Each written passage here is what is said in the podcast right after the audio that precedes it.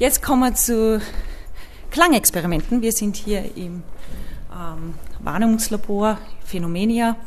Ähm, sechs Touchscreens mit Kopfhörerstationen und äh, seit dem Umbau vor über einem Jahr haben wir jetzt was ganz Neues hier, auch äh, wie viele Dinge hier Zusammenarbeit mit der Musikwissen, mit dem Institut der Musikwissenschaft in Wien.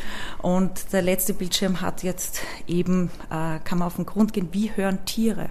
Wir wissen ja, wir Menschen hören bis von circa 16 Hertz bis 18.000 Hertz. Ähm, und ähm, eine, eine Katze oder ein Hund, da kommen wir auf 65.000 Hertz, wie man auf dieser Tafel sieht.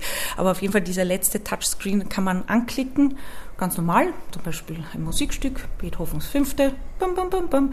man hört es ganz normal und dann klickt man zum Beispiel auf Eule oder Katze, dann hört man das quasi gefiltert, genau so wie diese wie die Tiere es hören. Also es gibt Wissenschaftler, die sich tatsächlich ganz intensiv damit auseinandergesetzt haben, wie das Hörvermögen von Tieren ist. Ja, und das ist natürlich sehr, sehr lustig, vor allem wenn man die Schildkröte erwischt, weil die hört wirklich nicht gut.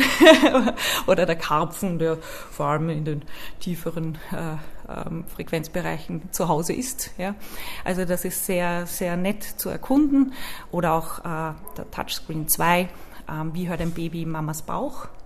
Und da kann man die Geräusche quasi in den Mutterleib ziehen und aus der Perspektive eines Babys, Babys ähm, Klänge hören, Musik hören. Also es stehen immer verschiedene Klänge oder Musikbeispiele zur Auswahl. Und dann kann man auch seine eigene Hörkurve erstellen oder über, mit Raumklang beschäftigen. Also eben gewissen Klangphänomenen auf, auf den Grund gehen.